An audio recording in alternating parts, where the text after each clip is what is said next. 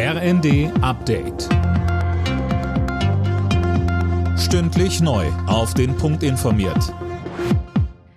Ich bin Nanju Kuhlmann. Guten Tag.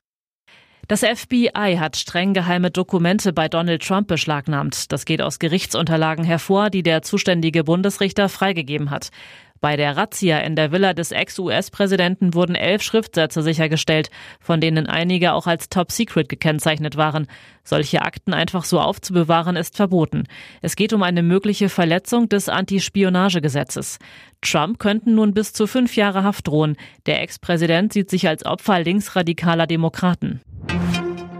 Bundesumweltministerin Lemke spricht mit Blick auf das massenhafte Fischsterben in der Oder von einem Verbrechen.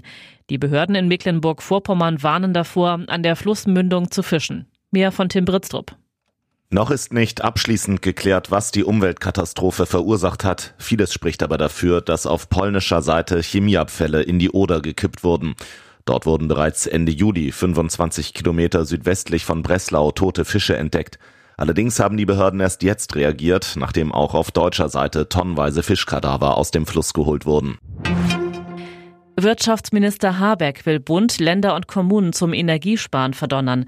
Im Herbst und Winter sollen öffentliche Gebäude höchstens noch auf 19 Grad geheizt werden. Das hat er der Süddeutschen Zeitung gesagt. Krankenhäuser und soziale Einrichtungen sind davon ausgenommen. Grünes Licht für das Klimapaket von US-Präsident Biden im Kongress. Nach dem Senat stimmte auch das Repräsentantenhaus in Washington für das Gesetz. Es sieht unter anderem 370 Milliarden Dollar für Energiesicherheit und Klimaschutz vor.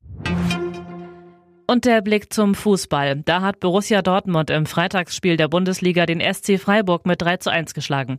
Heute spielen dann unter anderem noch Leipzig gegen Köln, Bremen gegen Stuttgart und Schalke gegen Gladbach.